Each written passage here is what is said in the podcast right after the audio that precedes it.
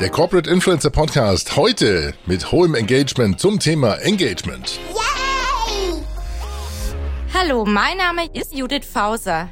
Ich arbeite für Bechtle und leite unser Corporate Influencer Programm.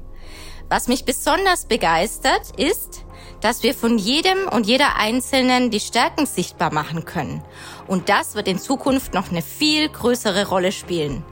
Corporate Influencer sind heute zentraler Bestandteil von einem integrierten Marketing-Mix. Und jetzt wünsche ich euch viel Spaß mit Klaus, Alex und Winnie.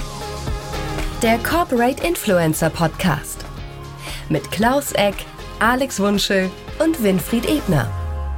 Vielen Dank, liebe Judith. Judith Fauser ist verantwortlich für das Corporate Influencer Programm bei Bechtle und hat schon seit vielen Jahren das Engagement ihrer Mitarbeiter, Mitarbeiterinnen gesteigert, indem sie immer wieder viele, viele Schulungen mit denen gemacht hat darüber, wie man auf LinkedIn und auf anderen Kanälen unterwegs sind und wie wichtig das ist. Darüber sprechen wir heute. Lieber Alex, lieber Winnie, ich freue mich mit euch in den Dialog über Engagement einzusteigen.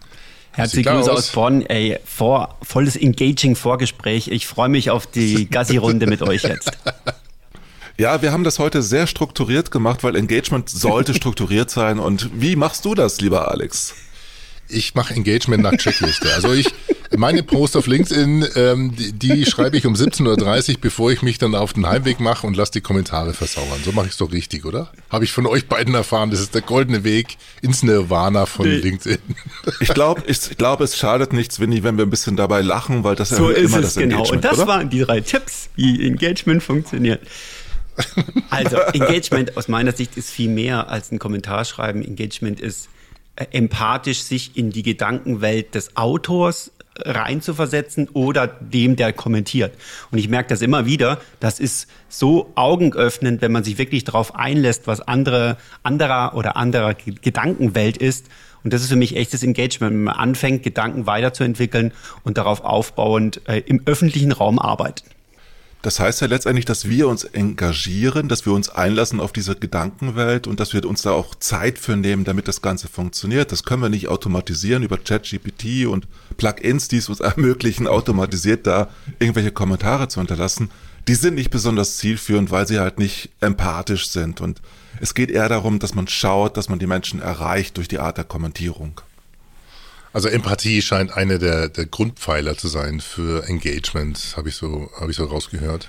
Ja, aber ich brauche dafür natürlich auch ein gutes Profil. Ich muss halt eine gute, klare Positionierung haben, damit ich auch etwas habe, wo es sich lohnt, sich zu engagieren. Das heißt, wenn derjenige, wo ich einen Kommentar hinterlasse, tolle Beiträge liefert und ich erkennen kann, wie die Positionierung aussieht, da macht es natürlich sehr viel mehr Freude, als wenn das bei jemandem Unbekannten ist, der sich schle eher schlecht positioniert. Ach so, du sagst, ähm, wenn ich jetzt in meinem Beitrag Leute sehe, die kommentiert haben, dann kommt es auf die ersten, ja, schon Buchstaben, Zahlen oder Wörter an, von dem, der, vielleicht sogar Profilfoto, um, was, was mich dann neugierig macht, weil dann dieser Dialog entsteht.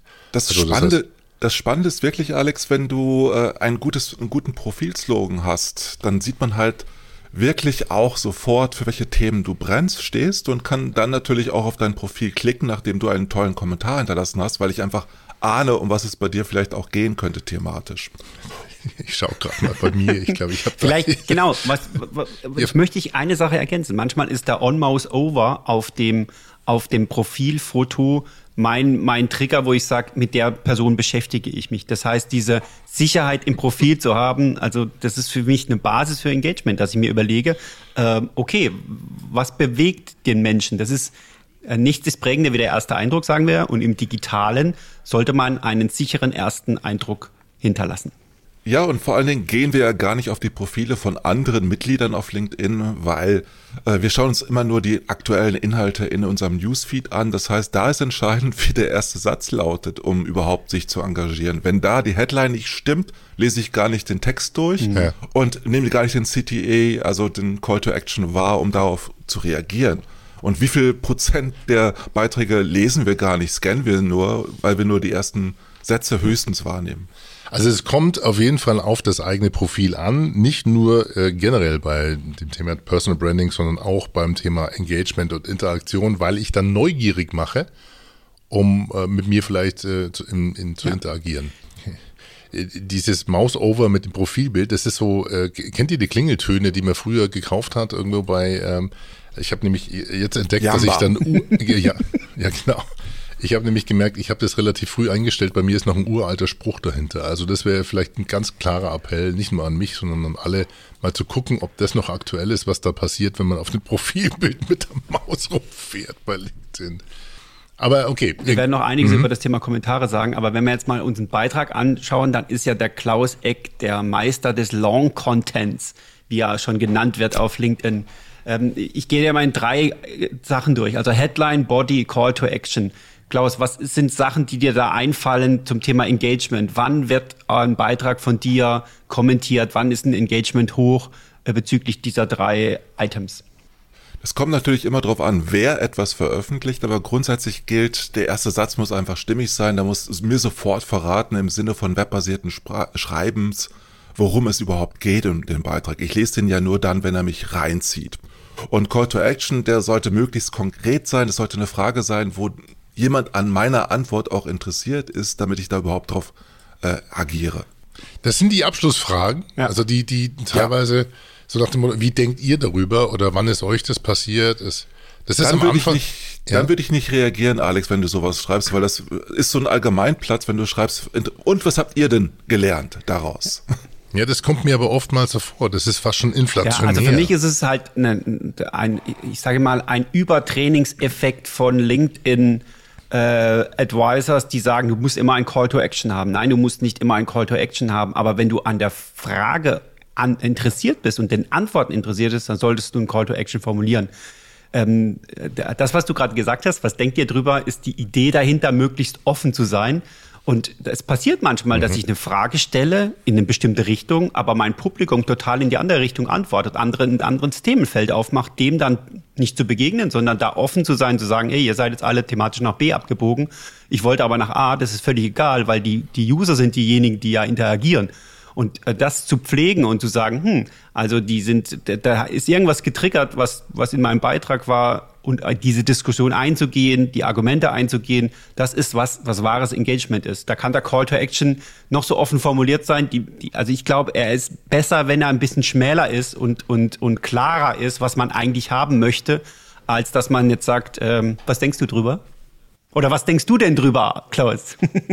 Da bin ich äh, völlig bei dir, lieber Winnie, weil letztendlich, wenn wir offen für alles sind, äh, gehen die Leute ja. durch. Ja? Lesen sie gar nichts und reagieren gar nicht. Das heißt, wenn ich konkret jemanden tagge und wirklich sehr, sehr konkret spezifische Fragen stelle, bekomme ich bessere Antworten und meistens auch eine Erweiterung meines Beitrags. Und das ist ja das, worum es geht. Wenn die Leute nur kurze, knappe Antworten schreiben oder nur schreiben, hey, toll, wunderbarer Beitrag, ist es natürlich total langweilig. Es geht immer bei Engagement um einen Mehrwert, den ich liefere, wenn ich Kommentator bin. Und dazu muss ich natürlich Anreize schaffen durch gute, tiefer gehende Fragen. Das ist auch schon ein guter Punkt. Also was ist ein guter Kommentar, ähm, der Gedanken weiterführt? In aller Kürze, der einen Gedanke von mir weiterführt, der etwas ergänzt, was in dem Beitrag noch nicht drin ist, der mich äh, thematisch nach vorne bringt. Und also ein guter Kommentar sollte auch länger als zwei Zeilen sein und sollte auch nicht nur bestätigungsheischend sein im Sinne von, dass ich wiedergebe, was da alles drin stand im Beitrag, sondern ich sollte wirklich diesen Gedanken fortführen und auch meine eigene Positionierung bedenken und dadurch natürlich das Ganze viel weiter vorantreiben. Also ein Tipp, den wir da geben können, ist so eine Art ja. Engagement-Liste. Das sind erstmal nur die Namen von Menschen, bei denen ich eigentlich interagieren möchte. Und wenn dann das Thema eins ist, was sich mit meinen Themenfeldern überschneidet, dass ich dann einen Kommentar formuliere. Wir wissen, dass diese Kommentare unter Corporate Influencer oder Meinungsführer in, auf LinkedIn dann auch stark gelesen werden und dazu beitragen können, dass man selbst wieder Follower äh, gewinnt oder Menschen, die sagen, hey, der hat was Spannendes drunter kommentiert, dem möchte ich wieder folgen. Gibt es so eine Mindestanzahl der Zeichen in so einem Kommentar? Tatsächlich ist es echt besser, äh, wirklich mehr als diese zwei Zeilen zu schreiben, also wirklich etwas länger zu sein als ganz kurz. Also viele schreiben wirklich zwei Absätze auch als Antwort. Und das ist natürlich etwas, wo die Leute haften bleiben und sich damit auseinandersetzen und darauf wieder kommentieren. Und je mehr ich wirklich in einen Thread übergehe, desto besser, weil ich natürlich dadurch die Verweildauer auf dem LinkedIn-Posting auch verlängere, was wiederum vom Algorithmus positiv bewertet wird bei LinkedIn. Auch wenn die Frage jetzt gerade ein bisschen komisch klang, so nach dem Motto, der Wunschel braucht wieder eine Nummer von Zeichen. äh, bezieht sich das auf die Erfahrung, dass viele einfach meinen, sie, sie, werden über einen Kommentar einfach sichtbarer und dann wirklich nur kurze, ein toller Post oder ja, toller Gedanke kommentieren und das aus meiner Sicht eher so fast ein bisschen nervig ist, weil dafür gibt's ja auch die Interaktionsknöpfe. Ja, ich kann ja auch ein äh, Applaus geben oder ein Thumbs ist, up oder sowas. Das ist wie auf einem Event, auf einer, Diskus bei einer Diskussionsrunde stattfindet und das Publikum Fragen stellen kann, gibt es natürlich einzelne Fragestellerinnen, die vielleicht zehn Minuten Frage stellen, um sich selbst auch pos zu positionieren. Das meinst du? Mhm. Äh, das geht natürlich auf Kommentarebene auch und wird dann schnell langweilig und ermüdend, wenn das nicht wirklich etwas ist, was uns inspiriert. Aber was natürlich eine Chance ist, ist natürlich, wenn ich bei Multiplikatoren, bei Influencern, Corporate Influencern, die eine große Reichweite haben, wenn ich dort äh, entsprechend gute Kommentare platziere, dann werde ich natürlich auch damit gelesen, wenn die wirklich gut sind. Lass uns bei dem Thema Kommentarpolitik, Strategie nochmal ganz kurz bleiben. Äh, ich habe mal gehört, dass es sinnvoll ist, sich durchaus so ein, so ein Set von Leuten zusammenzustellen, bei denen man gerne mit denen man gerne interagiert und wo man sich vielleicht ähm, sogar drauf fokussiert. Also nehme ich jetzt mal 10, 20, 30, 40 Personen, wo ich gerne in die Kommentare einsteige. Das heißt, meine Energie da sogar drauf verwende. Gibt es sowas? Macht es sowas? Macht es Sinn? Sich das ist das, das ist das, was Winnie eben als Engagement-Liste bezeichnet hat. Ah, okay. Letztendlich habe ich dadurch die Chance, wirklich regelmäßig bei für mich wichtige Multiplikatoren eine Duftnote zu hinterlassen. Was dazu führt, dass die auch in der Regel doch in der Regel bei mir auch Kommentare hinterlassen und sich engagieren, wenn ich halt interessant für sie bin durch meine Beiträge, die ich bei ihnen hinterlasse. Weil ich stärke deren Profil, deren Beiträge, hm. deren Wahrnehmung und die bedanken sich oft dadurch, dass sie natürlich dann auch mit mir interagieren. Genau. Was man dazu braucht, ist eine Routine, Alex, dass man sich überlegt, wann man in der Woche diese Routine hm. auf den zehn Profilen äh, mal drauf guckt und schaut, was die für Content publiziert haben. Und wichtig, die Rhythmen sind ja auch immer andere. Manche posten einmal die Woche, manche haben mehrere Postings, dass man sich das als Routine nimmt und sagt, hey, ich schaue mir mal an, was die für Content produziert haben. Ich es kann mir den Cluster jetzt aber nicht auf LinkedIn zusammenbauen. Das geht nicht. Doch, ja? kannst du. Kann, es gibt, ja? es gibt eine einfache Möglichkeit, das zu machen. Man muss nur sehr konsistent und konsequent sein. Es gibt die sogenannte Glocke, die ich bei jedem natürlich hinterlassen kann, um von dem die Beiträge häufiger wahrzunehmen. Die äh, Beiträge werde ich dann, also ich habe bei Winnie und bei dir natürlich die Glocke gesetzt und verpasst nichts, was ihr schreibt, weil ich das in den Mitteilungen dann sehe, wenn ihr etwas veröffentlicht habt. Und wenn ich da bei der Mitteilung regelmäßig reinschaue, kann ich halt sehr systematisch dann auch dort drauf reagieren. Das muss ich mir dann halt nur vergegenwärtigen, darauf reagieren zu wollen. Sehr guter Tipp. Die, die kennen wir von, die können wir von YouTube, kennen wir die auch. Genau, also Glocke für die Top-Kontakte ja. zu nutzen, ist ein guter Tipp. Also ganz, ganz wichtig, Engagementliste heißt nicht, dass ihr überall 0815 Kommentare hinterlasst und überall liked. Das machen leider viele Corporate Influencer in ihrem Unternehmen nach dem Motto, äh, dass sie aufgefordert werden, jetzt überall da zu liken, wo der ein oder andere was veröffentlicht hat. Nein, das kostet Zeit und verschwendet Zeit. Die Kommentarfunktion, da kommen wir beim Timing, glaube ich, nochmal ja. drauf. Wir sind beim Punkt 3 von 10 und schon bei 15 Minuten. Der Hund ist schon fast gelüftet, aber ähm, Jetzt wird es weiterhin spannend, denn wir haben wahnsinnig viele tolle Punkte für euch gefunden zum Thema Engagement. Wie schaffe ich Engagement? Und eine Frage ist immer auch, welche Art von Content, welche Formulierung schafft denn eigentlich am meisten Interaktion, Reaktion, Reaktanz vielleicht sogar? Was kann man da für Content-Typs denn empfehlen? Also ich habe viel getestet in den letzten Wochen mit dem Thema Umfrage. Und man merkt halt, man macht es dem Nutzer einfach, indem Antwortoptionen da sind, zu interagieren. Äh, es sind, müssen Fragen sein, die einen interessieren, die einem auf den, auf den Nagel brennen. Manchmal äh, und man macht dadurch, indem man die Antwortoptionen auch reglementiert, es gibt ja jetzt bei LinkedIn die Möglichkeit, vier Antwortoptionen zu gehen oder Kommentare, macht man natürlich auch ein Feld auf und Antworten. Das sind keine wissenschaftlichen Umfragen, sondern so eine Grad Gradmesser, Barometer und äh, sich wirklich zu überlegen, eine Frage zu stellen, ohne die Antwort zu wissen, ist ein guter, äh, ein gutes Tool, um Engagement zu steigern. Macht's aber nicht um des Umfragenformats ähm, willen, sondern macht's ja. bei Fragen, die euch beschäftigen. Auch da gilt, glaube ich, der Grundsatz der Empathie und der Intelligenz. Ich habe äh, zwei Kontakte jetzt wirklich auch ähm, blacklisten müssen. Die haben so dumme Umfragen gestellt, dass es schon fast wehtat. Also ich glaube, da muss man mal muss man auch aufpassen. Ja ähm, nicht zu flapsig zu werden. Ja.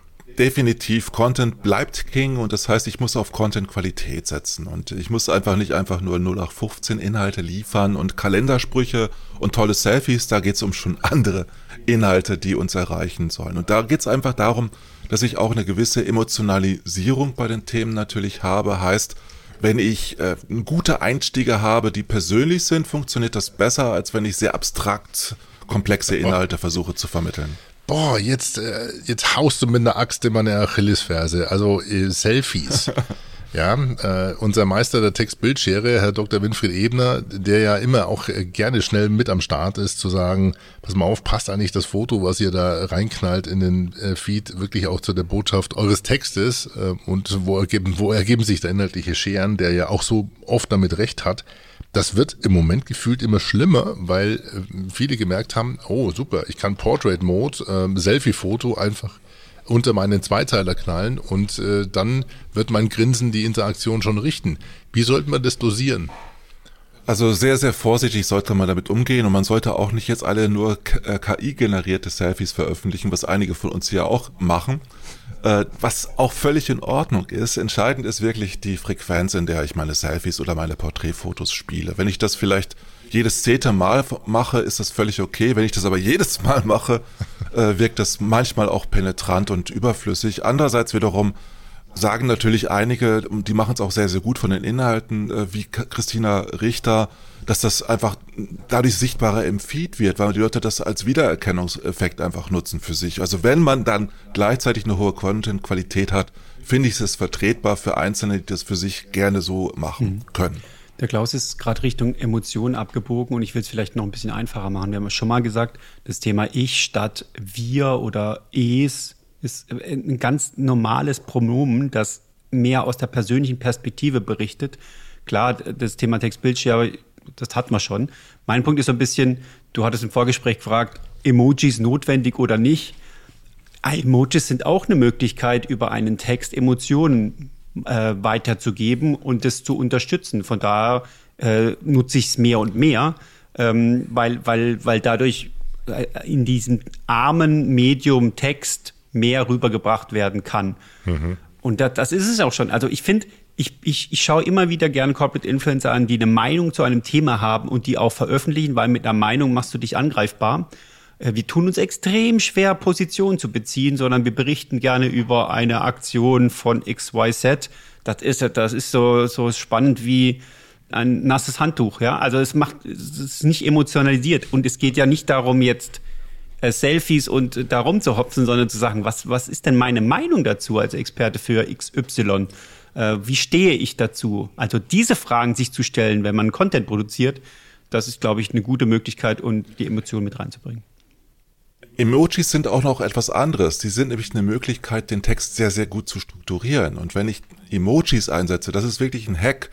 In den Kommentaren habe ich damit mehr Aufmerksamkeit als viele andere Kommentatoren. Einfach deshalb, weil ich auch einen längeren Kommentar schreiben kann und den damit sehr, sehr gut strukturieren kann was ich ausprobiert habe und in der Regel auch wirklich zehnmal mehr Reaktionen auf meinen Kommentar erhalte, als wenn ich nur Text liefere. Lass, lass uns mal so ein bisschen die Zauberdose aufmachen, denn viele wundern sich ja, wie kommen denn diese ganzen Emojis da rein? Das heißt, was für Editoren nutzt ihr denn, um diese Emojis zu erzeugen? Also ich nutze für den Content, den ich kreiere, normalerweise Aushaut ab äh, als äh, Content Management System, als Erweiterung auf Google Chrome was wunderbar ist und weil ich da auch immer die Emojis, die ich am meisten nutze, angezeigt bekomme und auch suchen kann.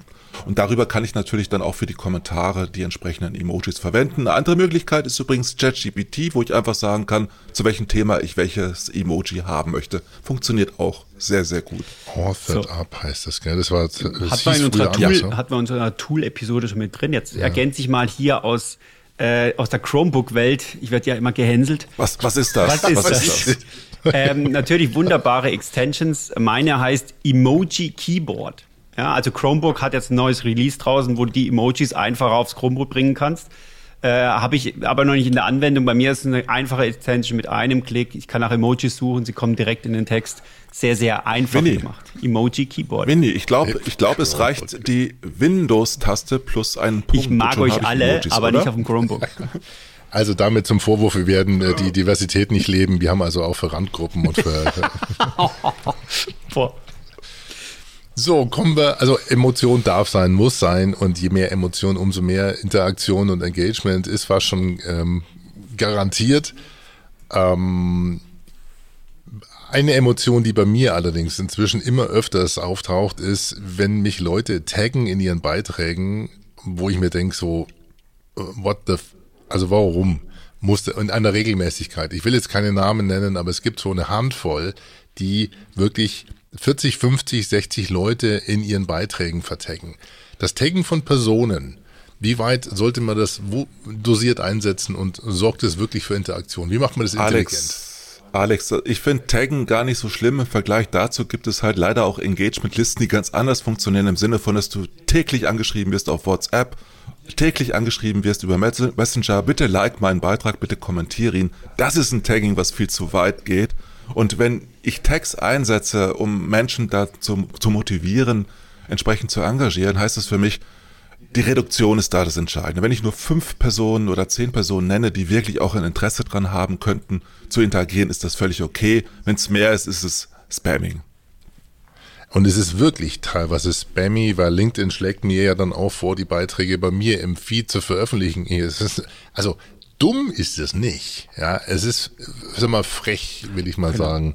Es verbraucht sich ganz, ganz schnell. Wenn du ständig getaggt wirst, nervt es nur noch. Und ich würde gerne noch eine Unterscheidung machen. Das eine ist, jemanden in einem Beitrag zu taggen, was ich schon offensiver finde. Da muss man sich schon überlegen, welche Verbindung hat derjenige, den ich tagge, mit dem Content. Teilweise ist es auch nicht der Fall. Teilweise sehe ich Kommentare, die nur aus getaggten Personen äh, stehen, wo ich auch sage, hey, mach dir bitte auch die Mühe zu sagen, warum ich Menschen vertagge, wenn es im Richtig, Beitrag ja. ist.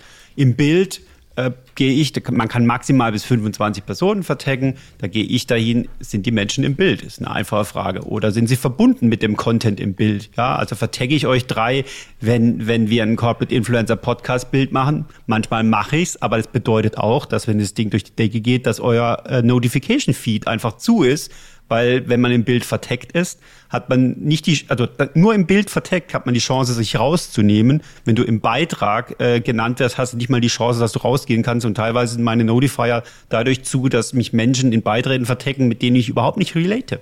Ja, und da also bin mhm. ich manchmal schon dazu übergegangen, also ich habe es noch nicht gemacht, aber ich kann dann auch per Direktnachricht schreiben, hey, nimm mich bitte raus. Weil beim Bild kann ich mich rausnehmen, wenn ich getaggt wäre. Bei solchen Beiträgen, wenn es im Beitrag ist, nicht. So Tagging ist dann gut, wenn es mit Wertschätzung verbunden ist und mit einem ehrlichen Interesse an einer Antwort. Und wenn das nicht der Fall ist, bei 50 Personen kann das nicht der Fall sein, oder 25, äh, dann sollte man das eher lassen und vorsichtig damit umgehen. Also es geht nicht an, dass man versucht, auf diese Art und Weise Reichweite zu generieren. Funktioniert auf Dauer auch gar nicht, weil es sich sehr, sehr schnell verbraucht. Was ist noch ein Tipp für Engagement? Wenn wir uns auf der Liste gucken, dann steht da Frequenz. Und Frequenz im Sinne von, ähm, wir können nicht einmal was rausballern und dann erwarten, dass die Menschen anfangen zu kommentieren. Wir hatten im Vorgespräch das Thema Mediasystematik, also quasi ich mache Reichweite dadurch, dass ich Media irgendwie drauf mache. So funktioniert äh, Content Marketing nicht, sondern ich muss regelmäßig publizieren, um zu einer vertrauenswürdigen Quelle zu werden. Ansonsten fangen Menschen nicht an zu kommentieren. Und das ist eine Sache, die sich über Zeit aufbaut. Da kann man nicht einmal sagen, Jetzt nehme ich mir die Zeit, Freitagabend 17 Uhr, haue was raus und erwarte dann, dass am Wochenende das Ding durch die Decke geht. Schau Aber mich keine so Angst. An. Keine Angst, Alex, äh, täglich ist nicht erforderlich. Es reicht wirklich wöchentlich oder zweiwöchentlich was zu machen. Ein Rhythmus ist entscheidend. Ich meine, wir hatten das ja im Vorgespräch schon. Es gibt da schon so eine Schere zwischen Marketing und Kommunikation. Viele Marketeers haben inzwischen auch schon äh, begriffen und gelernt und akzeptiert, dass nicht der beste Zeitpunkt Freitag 16.30 Uhr ist, um irgendwie ein Content-Piece rauszunageln, weil dann kommt's Wochenende. Ähm, also das Timing, kommen wir gleich nochmal dazu. Äh, Frequenz heißt aber Regelmäßigkeit ist schon sinnvoll. Mhm. Ja. Ja, in der Erwartungshaltung. Meine Erwartungshaltung ist ja nicht, irgendjemand, ich, also man wird ja auch nicht gesehen. Der Algorithmus unterstützt auch Regelmäßigkeit, das wissen wir auch.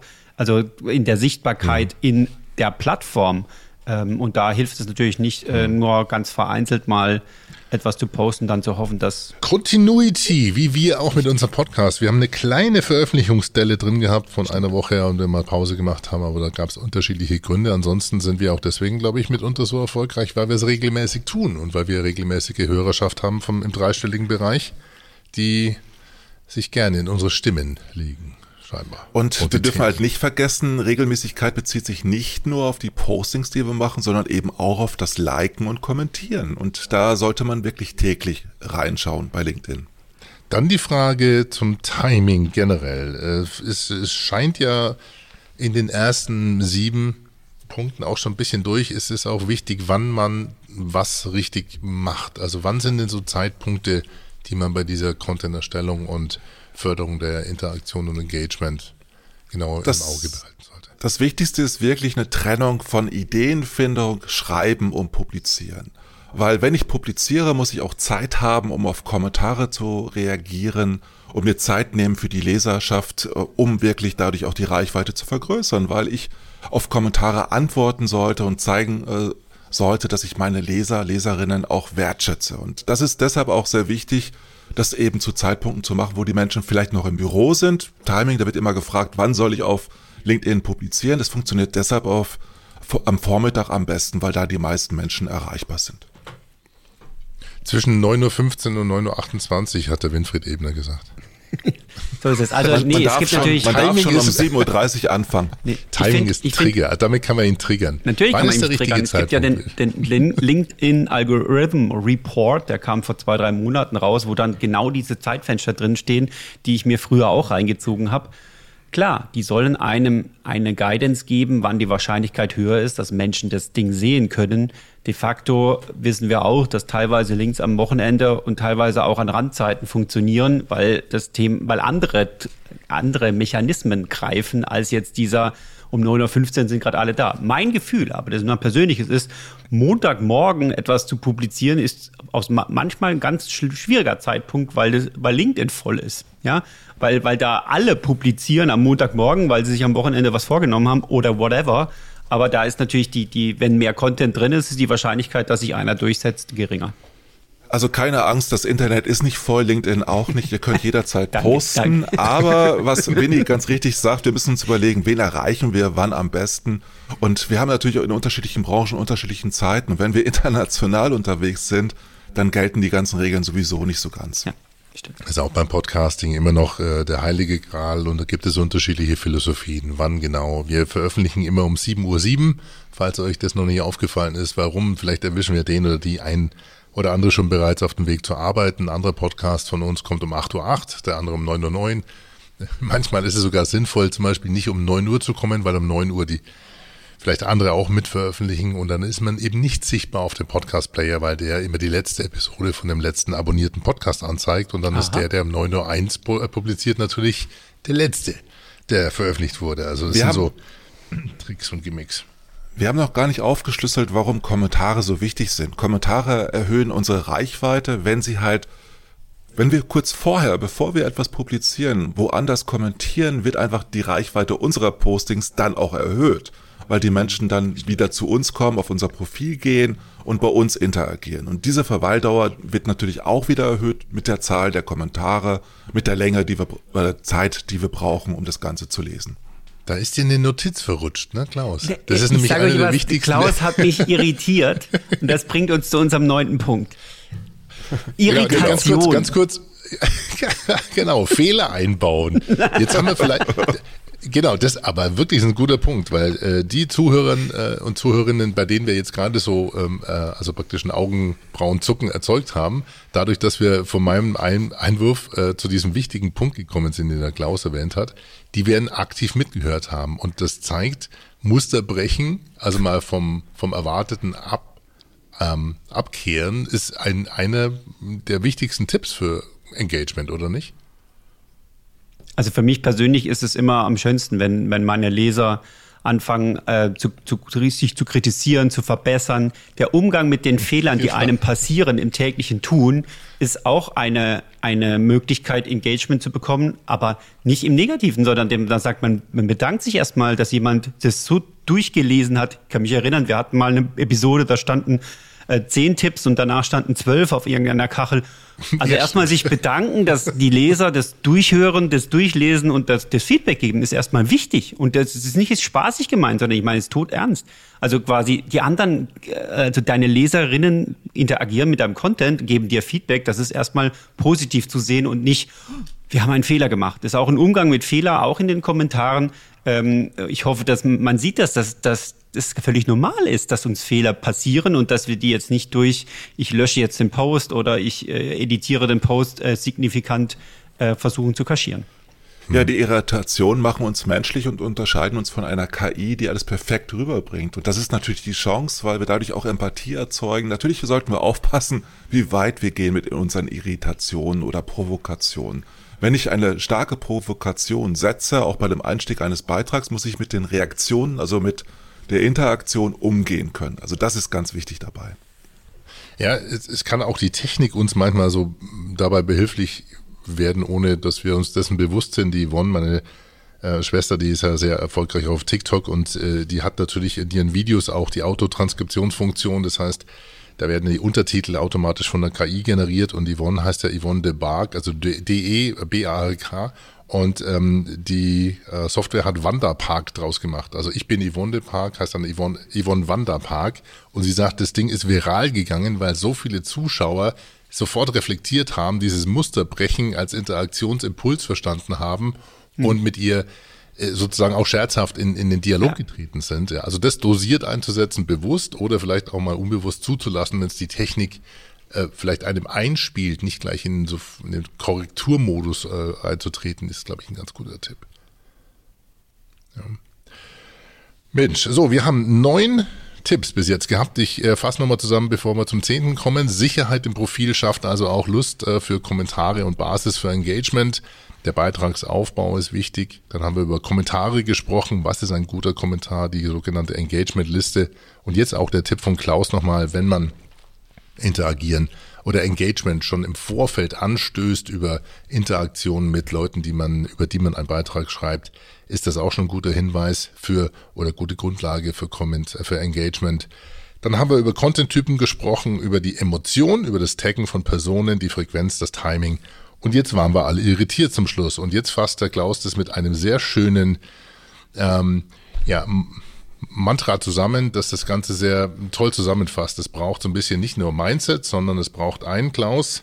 Ein Ökosystem, wo alles zusammenspielt, wo wir uns ergänzen, wo wir halt auch letztendlich Community-Aufbau machen, indem wir Regelmäßigkeit einbauen. Regelmäßigkeit heißt, dass ich meine Inhalte, die ich gespielt habe, auch wiederholen darf, Content recyceln darf. Das heißt aber auch, dass ich mit Newslettern arbeite, mit Einladungen arbeite, mit Umfragen arbeite, mit vielen, vielen Dingen, die einfach zeigen, dass ich mich für meine Kontakte und Follower interessiere. Also Ökosystem heißt nicht zuletzt, dass ich einfach lebe in diesem LinkedIn und einfach mit den Leuten auch in den Dialog trete, weil ich das gerne mache und weil ich einfach die anderen Menschen mitnehmen möchte. So, da hat uns Judith Fauser ja in eine tolle Episode eingeleitet. Wir ähm, haben da echt jetzt, glaube ich, einiges zusammengearbeitet und äh, sind auch gespannt auf eure Kommentare. Ja, für alle Tapferen, die da bis jetzt durchgehört haben, den, den, Musterbruch erkannt haben zwischen Punkt 9 und 10. Jetzt werden wir wieder zurückspulen. Was habe ich verpasst? Was habe ich verpasst? Äh, wollen wir noch ein paar Shoutouts platzieren, nachdem wir so viel Content gehabt haben? Ja. Dann frage ich doch mal den Klaus als allererstes, denn ich glaube, da steht ein Name, der äh, als Empfehlung wirklich auch zu dem Thema passt. Also Frank Panzer kann ich natürlich sehr empfehlen, der ist ein toller Content Creator und hat sich tatsächlich mit dem Thema Engagement auch sehr intensiv auf LinkedIn auseinandergesetzt und macht immer sehr tolle Videos und sehr tolle auch Karussell-Postings auf LinkedIn, die man sich anschauen sollte, weil er vertieft diese Themen, die wir heute angeteasert haben, noch weiter.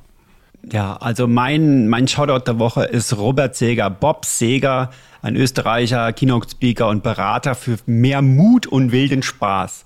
Und den lebt er auch aus, zum Beispiel mit Videos auf LinkedIn, an ihm zu folgen. Er ist ein kritischer Geist, er hat eine Position, er hat eine Meinung zu Themen und bringt die auch auf den Punkt. Und das äh, macht ihn zum, zum Shoutout der Woche für mich. Das kann ich nur unterstreichen. Ich habe Bob schon mal moderieren dürfen, anmoderieren yeah. dürfen auf einer Bühne. Also es macht wirklich Spaß, ihn, ihm zu sehen, ihm zu folgen.